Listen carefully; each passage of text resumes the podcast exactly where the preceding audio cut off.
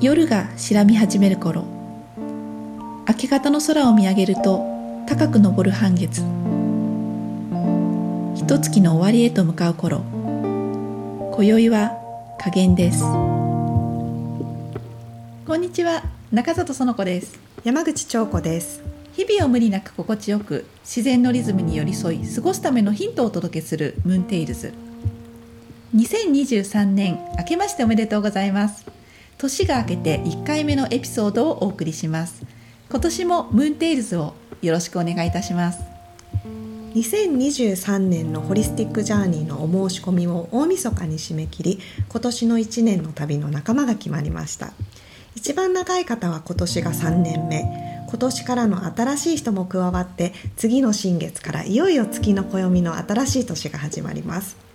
今日は1年の最終月である師走の一番最後となる加減の日のポッドキャストです。その日にどんなお話をしようかと考えていたんですが一つのサイクルの終わりと始まりの間夜明け前の隙間のようなひとときに今のこの時間が当てはまるというふうに感じました、うんこれを聞いている人の中にも同じように感じている方もいるかもしれないなと思ったんですけれど、うん、年末の喧騒とお正月の晴れやかな日々が落ち着いていざ通常運転に戻り始めてもなんだかまだ動きに乗っていけないなっていうような、何から手をつけていいのかわからなくてなんだか落ち着かない気持ちを抱えてるとしたら心配しなくて大丈夫です。はい私たちも今年度のホリスティックジャーニーのお申し込みを12月31日に締め日に締め切ってから一息ついて新年度に向けて動き出すまでのこの時期さまざまな段取りの不安だったり新しい始まりへの焦りそして前年の足りなかったことや反省を次へどうやってつなげていくかあと新しい挑戦への期待とすぐにはなかなかすっきりとまとまらない構想などいろいろな感情や考えが次々に湧き出てきて落ち着かない状態の中にいます。す、べ、ての人がそうとは限りませんがこの終わりと始まりの間の時期というのはやはり不安や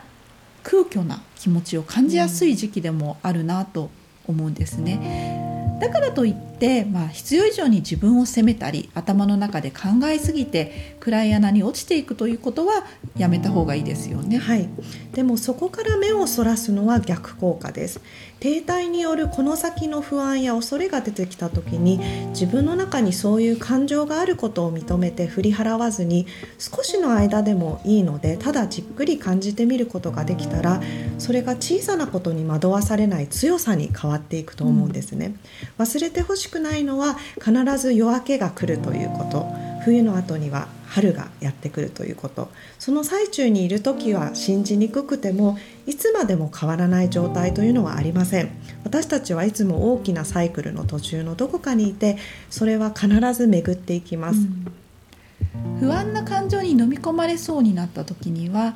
何度かゆっくりと呼吸をしてみてください。なるべくちょっとこう体の力を抜いてみて、うんそして体のどこかが冷えていないかということを確認してそこを集中的に温めてみることをする。それだけで随分と楽になれるはずです。そしてこれまで心配なことはあってもここまで生きてきたのだからこの先も道は必ず開けることなど自分の中の真実にフォーカスして過ごしてみてください。次回はいよいよ月の暦の新しい年の始まり。少しずつ春へと向かいます。次回のムーンテールズは新月に和暦の六月のお話です。